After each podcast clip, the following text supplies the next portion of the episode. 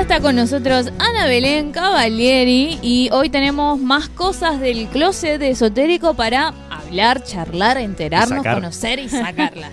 ¿Cómo estás, Ana? Muy bien, muchas buenas repercusiones de la nota de la Mega. Quiero decir que subí a Instagram Ajá. y tengo muchas reacciones como, ¿cómo que sos bruja y sos medium? Ah, Mirá, de se ese fueron estilo. de enterando ese por estilo. ahí.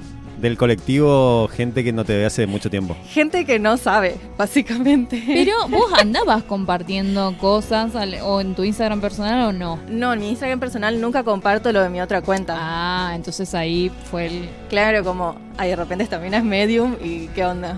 Pero igual, re buena onda. Pero eh, eh, en buen tono, no en tipo entrada en tu culo. En buen tono. No. Ah, Re buena onda. No, porque fue como de repente 8, está... y 20. Pero esta vez no es de No, un enano. No, Bien. es el propio. No, porque como dijiste "Ay, de repente sos medium, lo, lo pensé, pero es en mal plan, un buen plan. En no, buen plan. en buen plan. El que me escribió eso fue Negro Muqueno, que le mando saludos Ah. porque estuvimos hablando.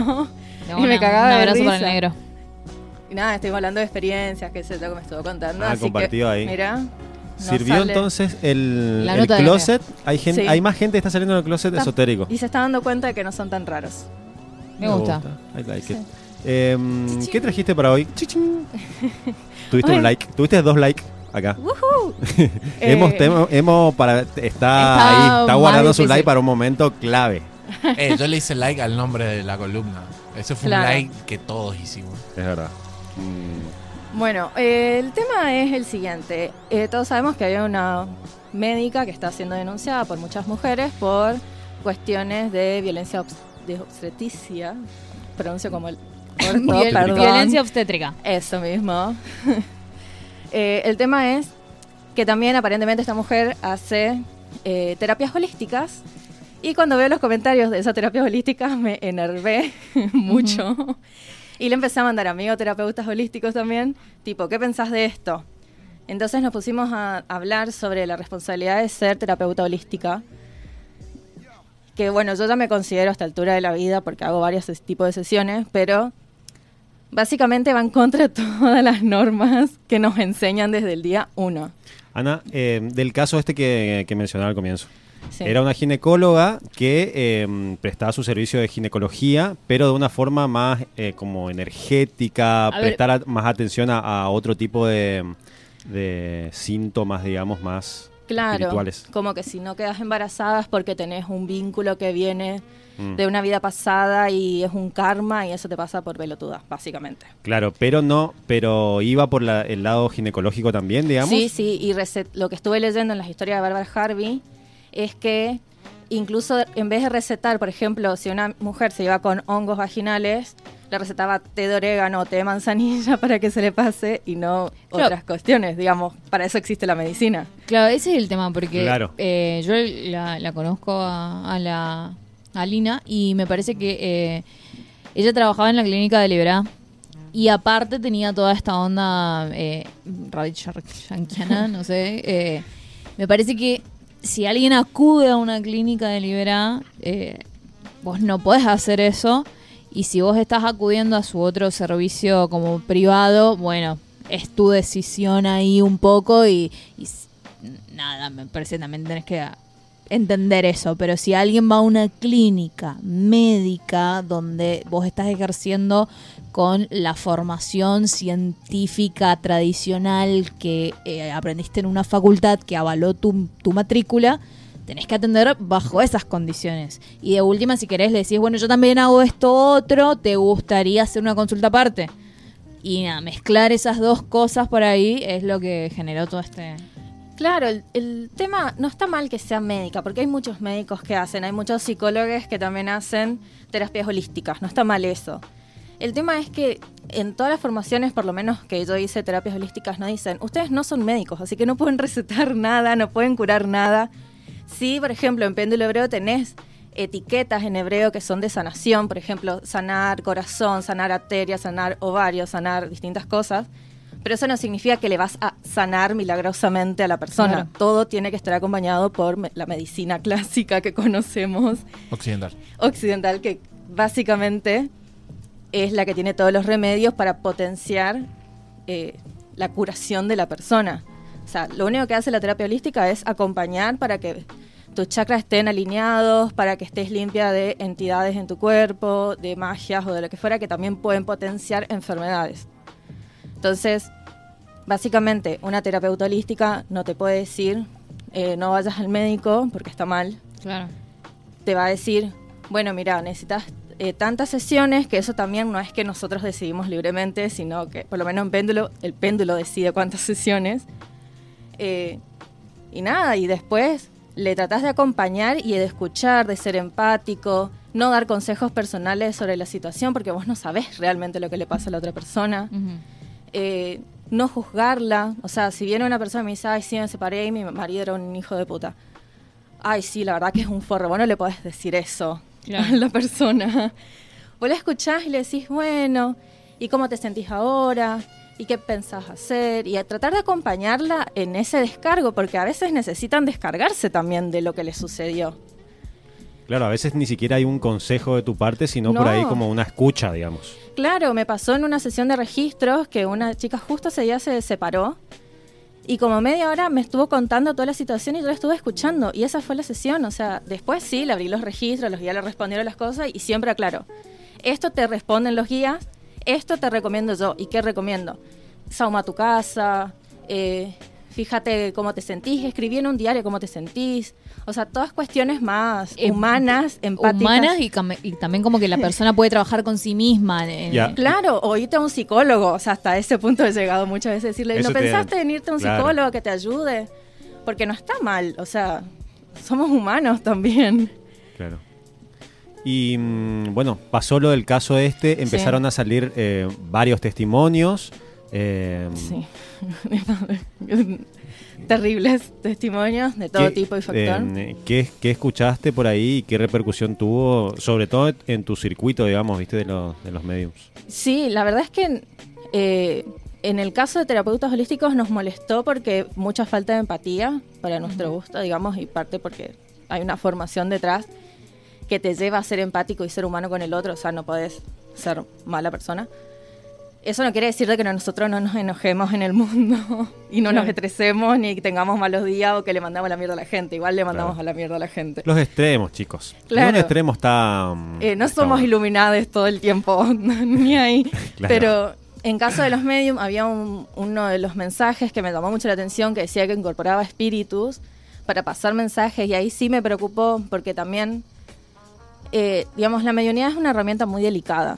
O sea, hay muchos tipos de medium como de personas, todos también depende mucho de cómo el espíritu decide comunicarse, pero el incorporar y dejar que un espíritu tome tu cuerpo es una cuestión delicada.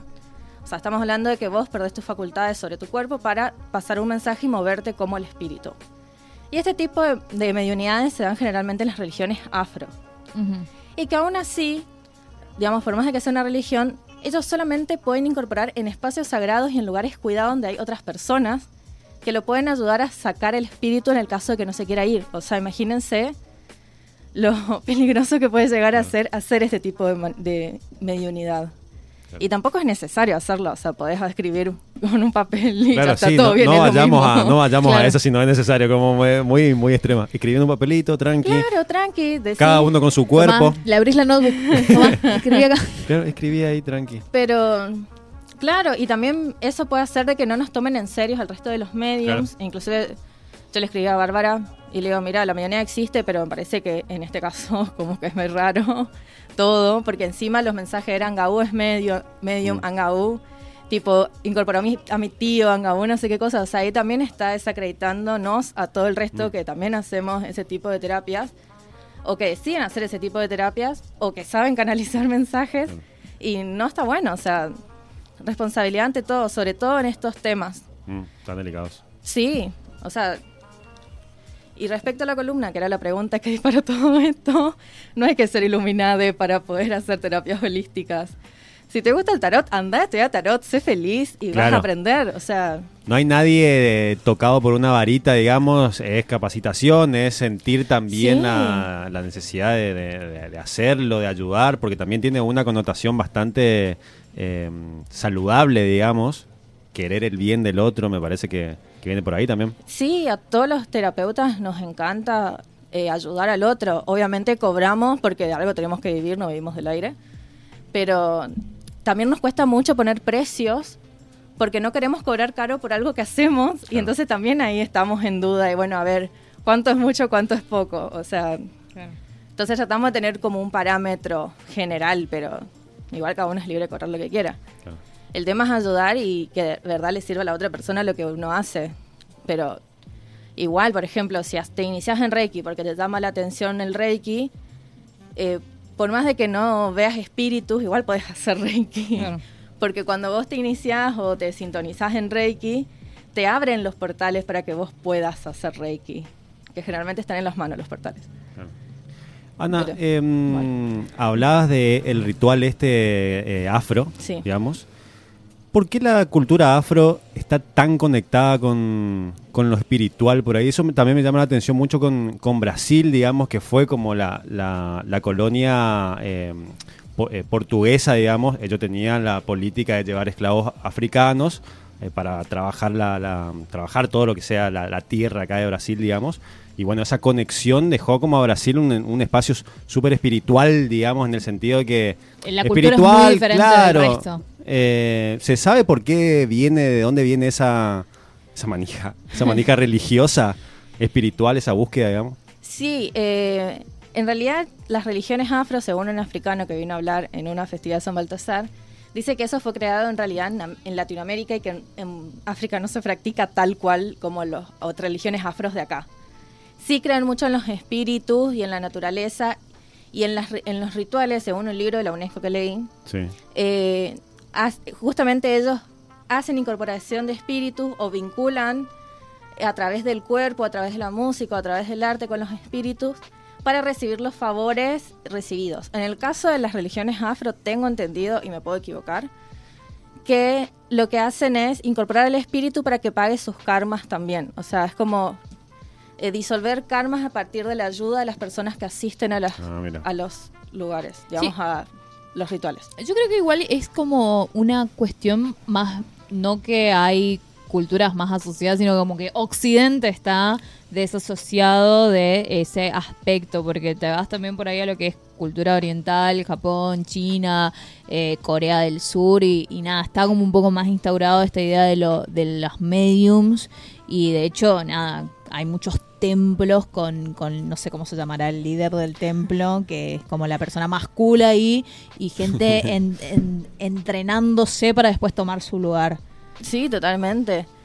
Eh, el tema es también sentir como la atracción. O sea, para mí, tanto la mediunidad como cualquier terapia holística es no hacerlo desde el lugar de que quiero más poder o quiero ser superior a otro, sino de quiero ayudar a otros, eh, siento espíritu y no sé cómo manejarlo, entonces bueno, me formo para eso o busco herramientas que a mí me resuenen, porque capaz, no sé, a mí no me resuena irme a un templo afro, me he ido, pero no me, no me interesa, o sea, es hermosa la religión afro, pero no es mi estilo, Claro. o sea, yo soy de otro estilo, entonces bueno, listo. Pero obviamente aprendí cosas de ahí, como así también aprendí cosas de libros, como aprendí de documentales, como aprendí de mi propia experiencia. O sea, el tema es no caer en esto de, bueno, soy medium, soy bruje, soy terapeuta holístico y soy superior a otro porque tengo más información. O sea, Claro. no sos superior. Porque- Somos todos iguales. Porque aparte también hay como una relación de poder, digamos, eh, que es difícil de controlar en un, en un punto. Sí, o sea, incluso hoy justo el fin de me inicié en Reiki en el- la maestría y el nivel 3 y me decía la, prof- la que es mi maestra, pero a ella no le gusta que le diga maestra. eh, decía, a mí no me gusta digan maestra porque yo lo único que hago es acompañarle a que se inicien, pero yo no tengo la verdad del mundo. Yo lo que hago es guiarlo como un faro y nada más. Después cada uno va construyendo su propia verdad sobre el Reiki sobre sus propias prácticas del Reiki. O sea, no hay una verdad.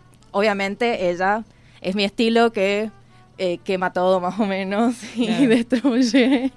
O sea, no es que es tan eh, estructurada con respecto a cómo utilizar ciertas cosas. Yo hago Reiki estando en péndulo hebreo. O sea, estoy en una sesión y me dicen, no, hacerle Reiki, le hago Reiki. No, es que pienso dos veces. Claro.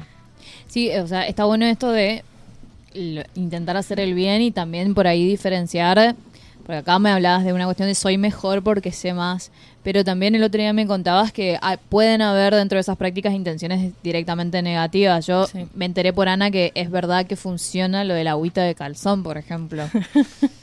Yo pensé que era un mito urbano.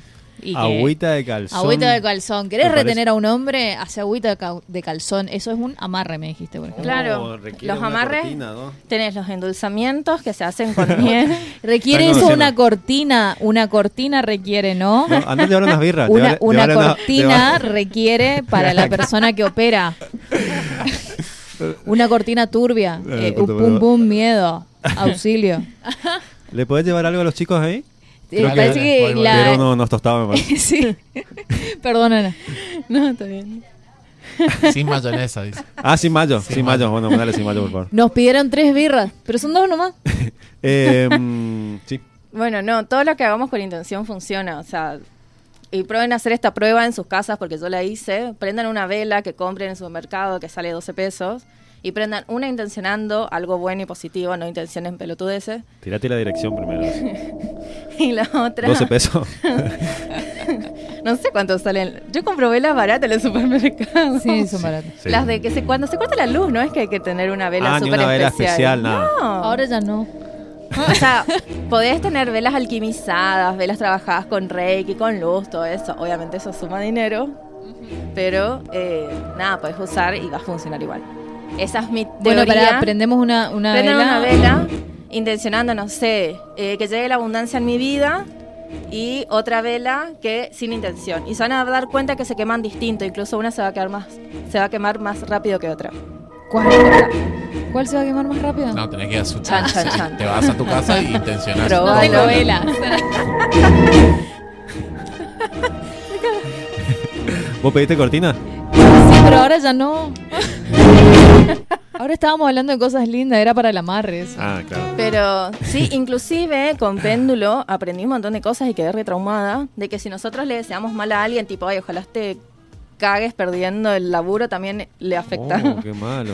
O sea, te- un día te levantaste cruzada. Claro, ojalá te vaya, te vaya todo para la mierda. Y, Güey, tenés un péndulo, dame que quiere dosear que el tipo que frenó y me, me estampillé con la bici choque en la otra esquina. No, está, estamos dando otro, otro mensaje. Ah. Es otro el mensaje, me parece. No Claro, sean como yo, ese puede ser el mensaje, no sean como Mariana.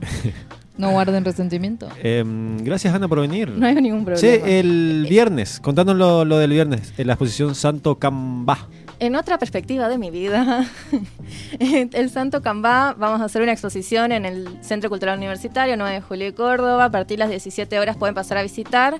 Van a ver fotografías de Luis Gordiel, eh, de Amelia Presman y mías sobre festividades de San Baltasar, de El Batel de Goya, sobre Empedrado y sobre Corrientes Capital. Y además va a haber un altar a San Baltasar, así que pueden dejar sus pedidos y agradecimientos también. Y el 2 de octubre se hace una performance ritual con Chabela La Fuega de Resistencia. ¿Cuándo es eso? El 2 de 2 de octubre. octubre. 2 de octubre. El 13 de octubre cierra la exposición, así que tienen tiempo para ir a verla. Súper.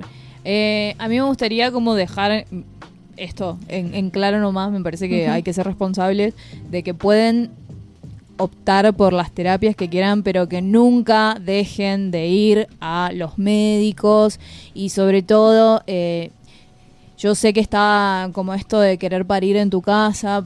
Si lo vas a hacer, por favor, tener preparado un vehículo de emergencia rapidísimo y si lo puedes hacer en el hospital, eh, no, hacelo, porque em, justamente la medicina lo que hace es reducir las posibilidades. Acompáñalo con lo que quieras, con todos los tipos de terapia Claro, que eso. desees. Una cosa no reemplaza a lo otro. No es, Claro.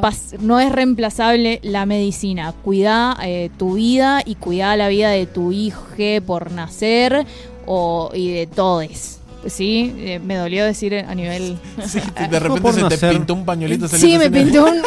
Uh, sí, me dolió decirlo así, pero eh, lo, lo que ahí habilita es el Ese deseo. es el poder de los medios. Sí, está impregnado. Se, impregnó en algún Totalmente, totalmente. el- Lo que tiene, la diferencia es que ahí hay deseo materno, así que sí, es un niño porque tu deseo materno es lo que lo hace persona. Así, nada, no, no dejen de ir a- a- al hospital, por favor, eh, no tengan hijos en sus casas. Bien. ¿Sí? Me parece bueno cerrar con eso.